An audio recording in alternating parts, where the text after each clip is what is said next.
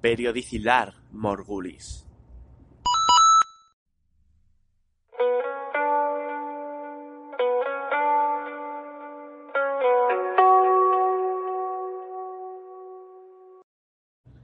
Muy buenas a todos, yo soy Josh Arena, bastardo de las tierras del sur, y os doy la bienvenida a un nuevo episodio de Hombre y 86.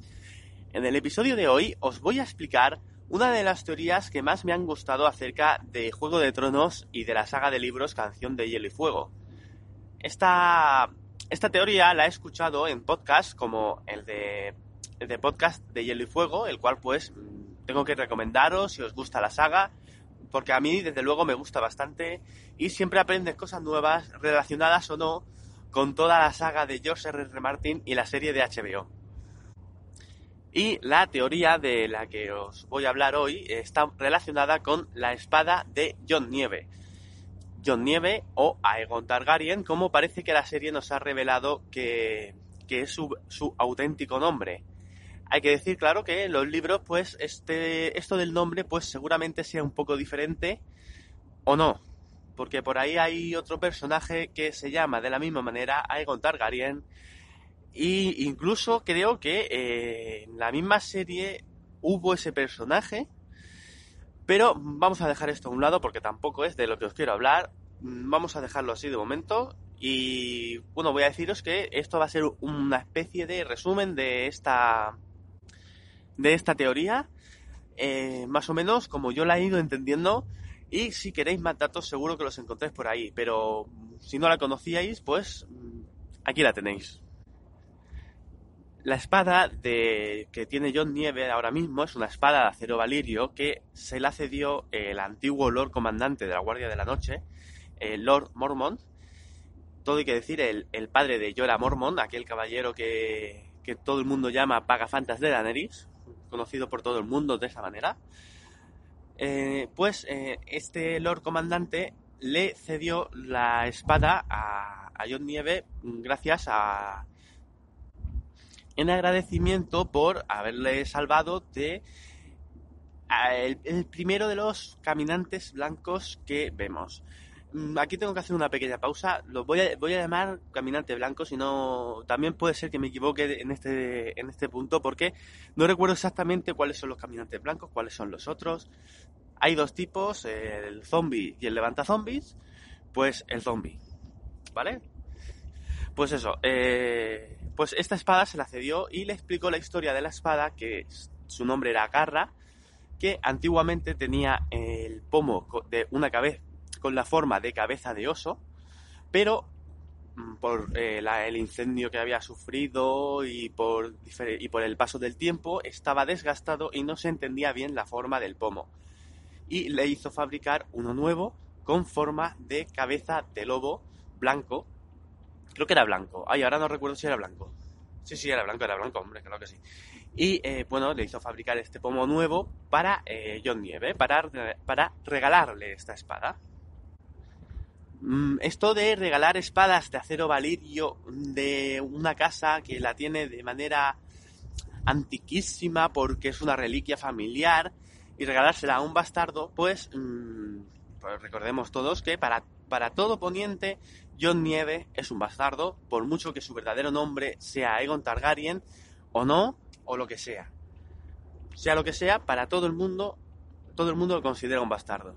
Pero, como digo, no es la primera vez en la historia de Poniente que se regala una espada de acero valirio a un bastardo. Otra de las veces que sucedió, bueno, por lo menos la que yo conozco, no sé si hay más, pasó con Brinden Ríos. Eh, por favor, que no se me enfade nadie. Sé que Brinden Ríos causa mucha sensación entre sus fans, pero tengo que decir que voy a pasar muy por encima de su historia. Si queréis más, seguro que en, el podcast de Hielo y Fuego os hablan maravillas de él, pero yo voy a pasar muy, muy por encima. Así que por favor, que no se me enfade nadie. Brinden Ríos era un bastardo Targaryen al que se le regaló una espada de acero valirio. La espada de acero valirio se llamaba Hermana Oscura. Y se llamaba de esta manera porque era una espada hermana de la espada principal de la casa llamada Fuego Oscuro, la cual también tiene su historia, con otros bastardos. Pero ahora nos vamos a centrar expresamente en la de, este Brinden Ríos. Este Brinden Ríos, por vicisitudes de la vida, así lo resumo en dos palabras, acabó en el muro también, al igual que John Nieve, con su espada de acero valirio Hermana Oscura. Y en una de estas expediciones que hace la Guardia de la Noche, más allá del muro, pues no regresó. Se quedó más allá del muro, murió, no se supo, no se sabe muy bien qué fue lo que fue de él.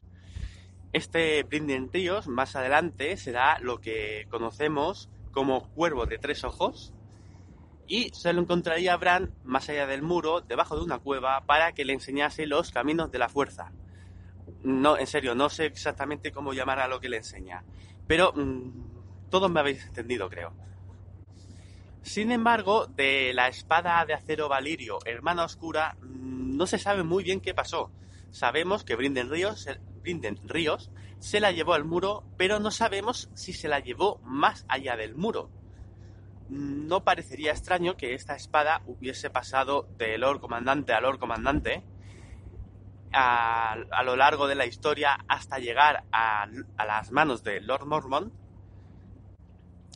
y de las manos de Lord Mormont, este Lord Mormont, en inventarse una historia diferente acerca de esta espada, de la cual no tenemos ningún distintivo reconocible, puesto que estaba mal y los hemos arreglado y le hemos puesto un lobo, y regalándosela a John Nieve. John Nieve, recordemos que según la serie, su auténtico nombre es Aegon Targaryen, que en ese momento lo que está haciendo es recibir una espada de la familia Targaryen.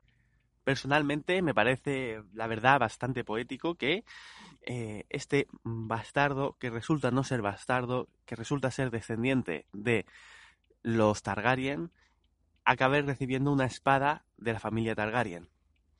Como, no sé, como un reconocimiento a, a su sangre, por decirlo de una manera que ya sabemos que en estas sagas pues es algo bastante importante. Por otra parte, también hay que decir que hay quien piensa que Brinden Ríos pues no llegó a llevarse la espada al muro o sí que se la llevó más allá del muro y que ahora em, en estos momentos se encuentra en paradero desconocido.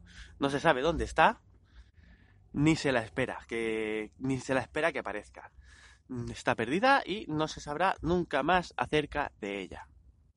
Personalmente me gustaría ver una confirmación de esta teoría en la serie, aunque realmente no creo que se llegue a dar a cabo en la propia serie. Tal vez más adelante, pues en los libros que quedan porque George R. R. Martin publique, pues acabemos viendo que eh, esta teoría realmente es verdadera o no. Como ya os he dicho, eh, esto es meramente un resumen de la teoría y seguramente que encontraréis más datos sobre ella en, en, otros, en otros lugares. Si buscáis Garra es Hermana Oscura en Internet, en YouTube, pues encontraréis bastantes cosas sobre ellos y eh, desde luego no dejo de recomendaros el podcast de Hielo y Fuego, el cual pues nos acompaña no solo durante la serie, sino el resto del año para darnos más y más y más información acerca de la saga de libros, mm, lo cual pues si te gustan, mm, seguramente pues eh, sea algo que esté muy bien. A mí me gustan bastante. Y no tengo nada más que deciros de momento, más que hasta luego. Ah, por cierto, ahora que se ha ido Mario y tal, os, lo cuento un poco. Eh, sí, la periodicidad ha muerto, ya lo he dicho al principio. Periodicilar mm, morgulis periodicidad ha muerto. O sea, no, no voy a tener periodicidad. Lo, he intentado, he intentado proponerme sacar un capítulo a la semana y no lo consigo. No lo consigo ni por, ni por activa ni por pasiva. No, no lo consigo. Así que simplemente este podcast durante una temporada por lo menos va a dejar de tener periodicidad y se publicará como hacen los buenos magos. Ni más tarde ni más pronto sino cuando tienen que llegar.